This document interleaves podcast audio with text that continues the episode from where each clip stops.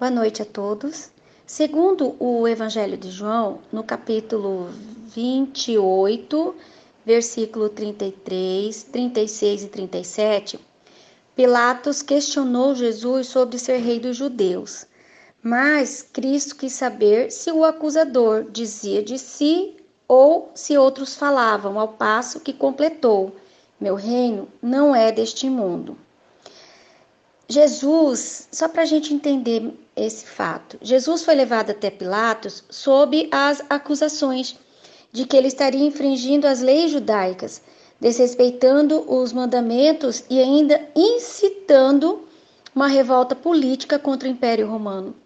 Pilatos sabia que tudo não passava de motivação religiosa, mas, como seu histórico com judeus não era assim tão bom, né, por conta de algumas polêmicas em seu mandato, ouviu o que os sacerdotes tinham a dizer.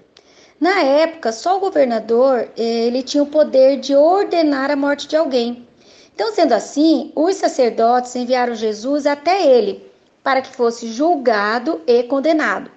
Porém, antes disso, Pilatos resolve dialogar com Cristo para entender quem era aquele homem.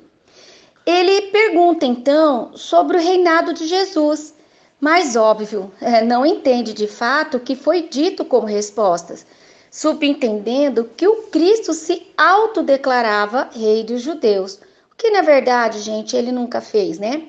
Então, quando Cristo responde a Pilatos: Meu reino não é deste mundo, claramente ele quis argumentar perante as acusações as quais sofria naquele momento tentando se livrar do jogo de palavras e da falta de interpretação de Pilatos, né? É, o governador ele buscava o quê? Referências terrenas para designar o poder que aquele homem exercia sobre o povo da região. Porém, ele sequer fazia ideia do que se tratava. Então, Jesus, de forma humilde, disse que Pilatos o havia chamado de rei mas ele não nasceu e nem veio a este mundo para exercer tal papel, mas sim o de testemunhar a verdade. E quem fosse conhecedor dela compreenderia os desígnios de Deus. A realeza terrestre é que sempre foi enaltecida pelos povos ao longo dos tempos, mas a dita realeza de Jesus era moral e não pertencia a esse plano, dando margem à vida futura. Então, é, Jesus percebeu que seria inviável naquela época esclarecer tudo o que era preciso, pois o povo não tinha a compreensão necessária para entender suas palavras, né, suas mensagens.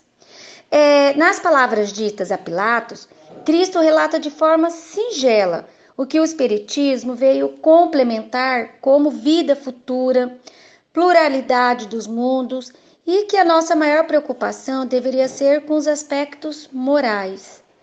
O conceito de vida futura é, tem a ver com focarmos mais nas questões ligadas ao lado espiritual, em vez de nos afligirmos por situações meramente materiais, as quais não levaremos ao fim do desenlace carnal. A ideia que temos de futuro é muito simples ainda e sempre se remete a algo relacionado às conquistas terrenas, mas é, deixando de olhar para o, o ato das boas ações e o amor ao próximo. Então, para quem tem a plena consciência da importância de dirigir o pensamento aos assuntos espirituais, compreende que todas as dificuldades as quais passamos são temporárias, meus irmãos. Por isso, é preciso que saibamos balancear nossas atitudes e identificarmos que o ponto de vista espírita não é o de condenar jamais, mas é o que? Ampliar os horizontes em torno da vida futura e da grandiosidade da obra divina. É, sendo assim, vale muito a reflexão sobre a frase Meu reino não é deste mundo e nos aprofundarmos a respeito de como agimos no nosso dia a dia, com o propósito de darmos preferência para atitudes que nos elevam moralmente, porque o lado material esse fica, esse passa quando nós partimos daqui, tudo que é de material fica. E o que nós levamos para o nosso futuro é as nossas ações, são as nossas atitudes perante o próximo, perante a nossa família, principalmente, é o nosso, nosso lado moral.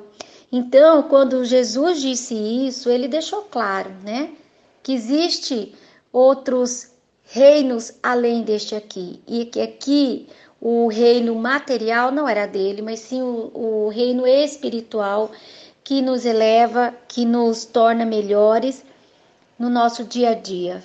Vale muito a pena refletir sobre essa passagem. Meu reino não é deste mundo. Que assim seja, graças a Deus.